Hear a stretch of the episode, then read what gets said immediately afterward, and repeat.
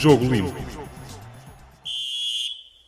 Este é mais um episódio do podcast Jogo Limpo, o último desta época de 2017 a 2018. O meu nome é Jorge Matias e tenho comigo o Jorge Faustino, o nosso habitual comentador de arbitragem.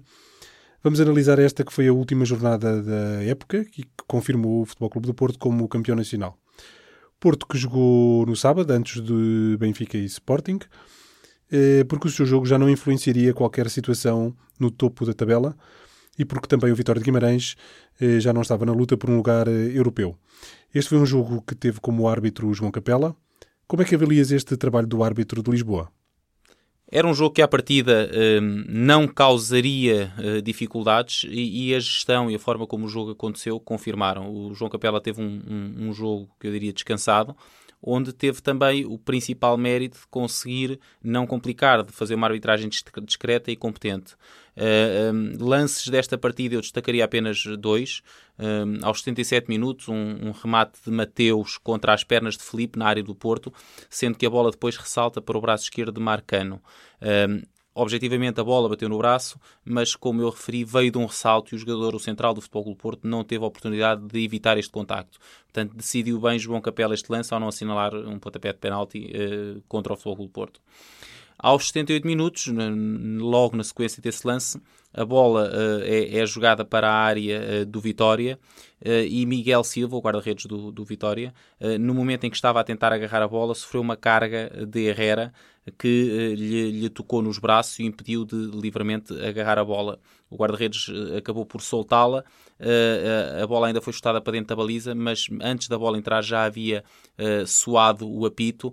o jogo já estava interrompido e, e, e esse lance foi bem invalidado por, por falta sobre o guarda guarda-redes do Vitória. Portanto, sendo estes os dois lances a destacar, dá um pouco para perceber uh, a forma como o jogo decorreu, em que os jogadores não complicaram e a equipa de arbitragem soube também não complicar. Uma nota ainda relativamente a este, a este jogo, uh, teve uh, nesta partida um dos árbitros assistentes, Nuno Roque, o seu último, a sua última presença num jogo de futebol oficial. O, o Nuno Roque, com, com, muitos anos, mais, mais de 28 anos, penso eu, acho que tem cerca de 28 anos de arbitragem, muitos deles na, na Primeira Liga, que uh, quebrou o protocolo e foi entrevistado no Flash Interview, mas uma, uma nota também uh, a título pessoal uh, de parabéns pela carreira que conseguiu construir e este é um momento marcante para todos nós que, que, deixa no momento em que percebemos que estamos a fazer o nosso último jogo. Jorge, no domingo jogaram-se os outros dois jogos que iriam decidir o segundo lugar o Sporting que jogou na Madeira contra o Marítimo. Sim, este terá sido talvez o jogo uh, mais uh, atípico na perspectiva da importância que tinha e da, da, da ausência de situações difíceis para decidir. Também, como referi relativamente ao jogo do Porto no sábado, foi um jogo em que eh, o árbitro teve o principal mérito de perceber o jogo, eh, perceber os jogadores eh, e gerir eh, a partida. terá falhado, naturalmente, algumas faltas ficaram por, por, por assinalar, um ou dois cartões amarelos que também sou de opinião que não foram exibidos e que deveriam ter sido exibidos, mas Jorge Sousa a conseguir efetivamente levar este jogo a bom porto sem se notar pela sua presença também como, como exemplo disto é o facto de apenas destacar um lance que é um lance que também não, não, não suscita qualquer dúvida, mas que, como implica um, um dos golos, vou aqui sublinhar, aos 30 minutos, uh, uh, Fábio Coentrão protegia a bola para esta sair pela sua linha de baliza, para ganhar o pontapé de baliza, e Zainadine ultrapassou, surpreendeu, uh, e, e ficando ele com a frente do lance o lateral do Sporting empurrou uh, uh, o jogador uh, do Marítimo pelas costas, foi assinalada uma falta. Dessa falta resultou depois o, o gol do Marítimo, o primeiro gol do Marítimo,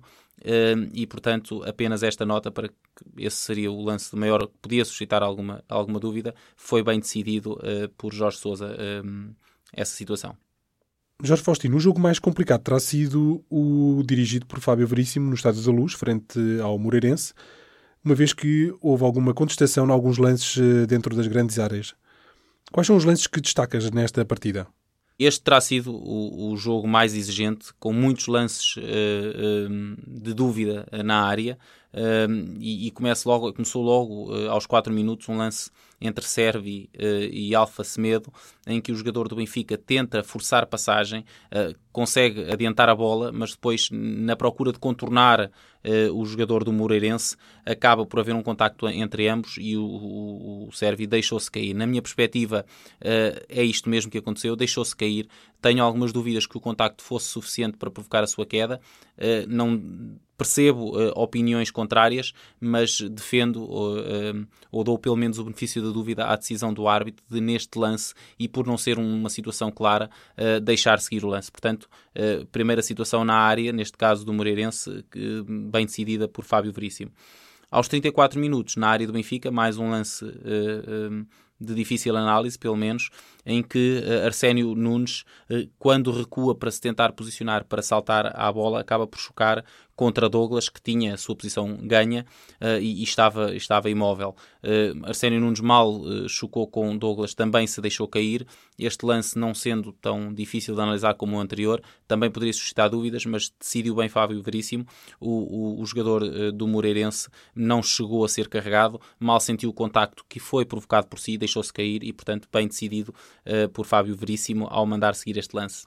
O erro capital desta arbitragem eh, na minha perspectiva, e, e, compreendo decisões que possam ser contrárias, mas as, instruções uh, do, e, a definição do que é uma clara oportunidade de golo levam-me a considerar que Luizão, numa falta que cometeu sobre Panha, terá ficado por expulsar. Panha seguia em velocidade, ainda a cerca de 15 metros da entrada da área do Benfica, mas Luizão era o último homem antes do guarda-redes do Benfica e derrubou Panha. Havia um, dois jogadores do Benfica próximos, mas numa posição lateral lateral relativamente ao atacante do Moreirense e com muito poucas possibilidades de uh, chegar ao jogador ou de chegar à bola. E, portanto, nesta perspectiva, uh, o árbitro assinalou a falta bem, uh, exibiu o cartão amarelo considerando que havia um ataque prometedor. Na minha perspectiva, seria uma clara oportunidade de gol. O Luizão deveria ter visto o vermelho penso que aqui uh, se poderia compreender ou aceitar uma intervenção do vídeo-árbitro, se ele tivesse naturalmente achado que era uma clara oportunidade de golo, para que Fábio Veríssimo pudesse na televisão ver as imagens e decidir se queria manter o amarelo ou, se, ou mudar para cartão uh, encarnado para, para Luizão. Na minha perspectiva, repito, terá sido este a falha maior uh, da equipa de arbitragem. Uh, depois ainda existem mais dois lances que, que justificam abordar. Aos 50 minutos, novamente na área, neste caso na área do Moreirense, uh, Grimaldo cruzou uh, e Alfa Semedo com o braço direito interceptou a bola. Uh, o cruzamento foi feito a cerca de um metro uh, e, portanto, normalmente uma situação destas defende-se como uma bola imprevista e de curta distância em que o jogador não pode evitar o contacto e normalmente não é, não é assinalada a falta. Aqui o, o, que, o que levou o árbitro seguramente a assinalar a falta e o que me leva a mim a considerar que efetivamente foi falta e, portanto, penalti, foi o facto de antes do cruzamento sair, o jogador um, do Moreirense, abri, que tinha os braços atrás das costas, abriu o braço direito na procura de ganhar volumetria. A bola foi-lhe bater no braço, sim, mas ele estava numa posição que não era natural e, para ajudar esta questão, uh, no, um segundo antes o jogador tinha os dois braços atrás das costas uh, e antes do cruzamento é que abriu, abriu o braço. Portanto, pontapé de penalti bem sancionado, favorável uh, ao Benfica.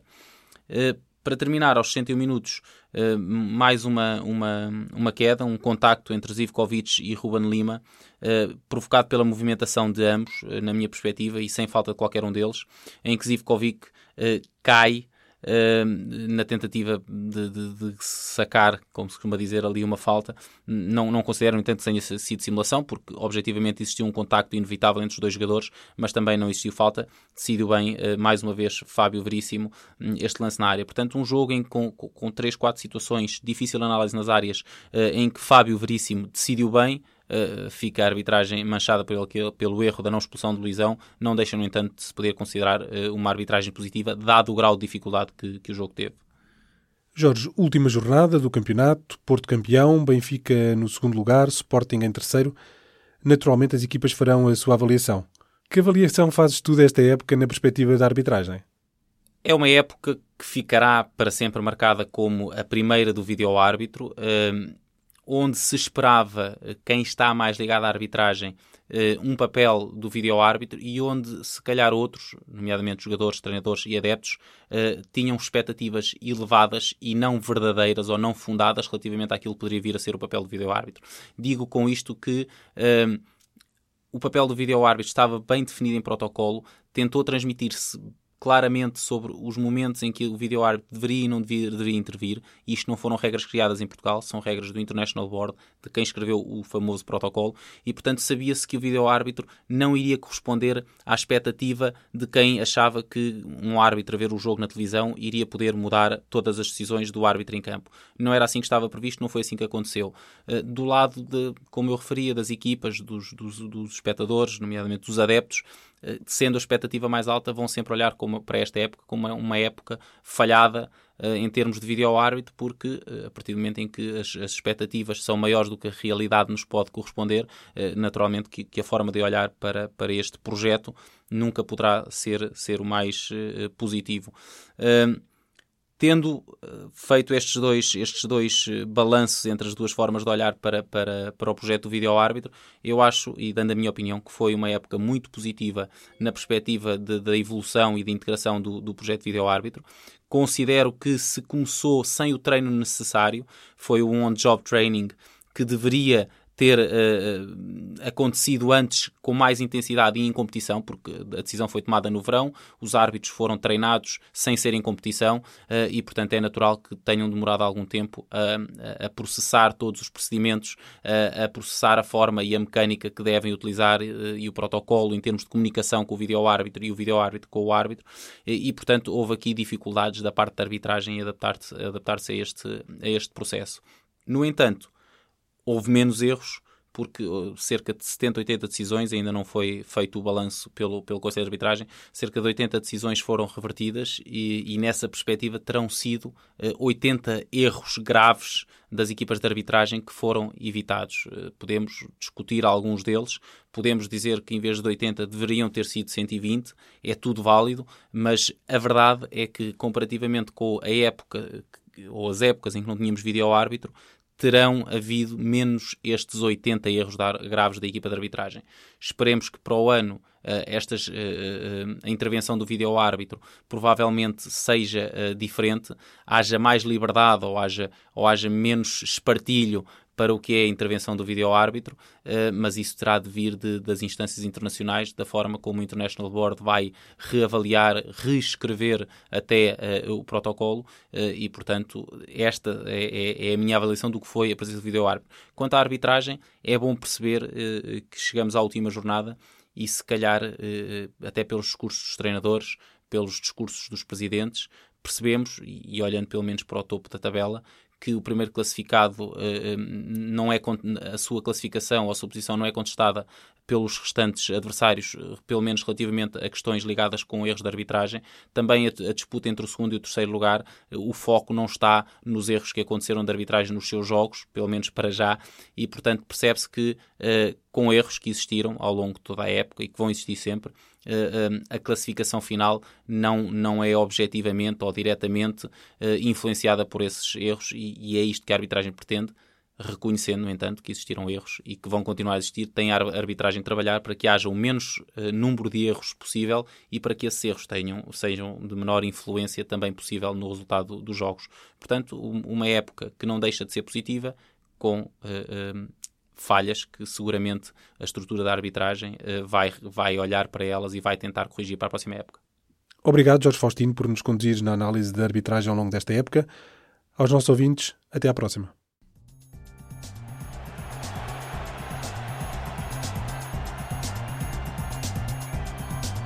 Jogo Limpo. Subscreva este e outros programas no iTunes, SoundCloud e aplicações móveis.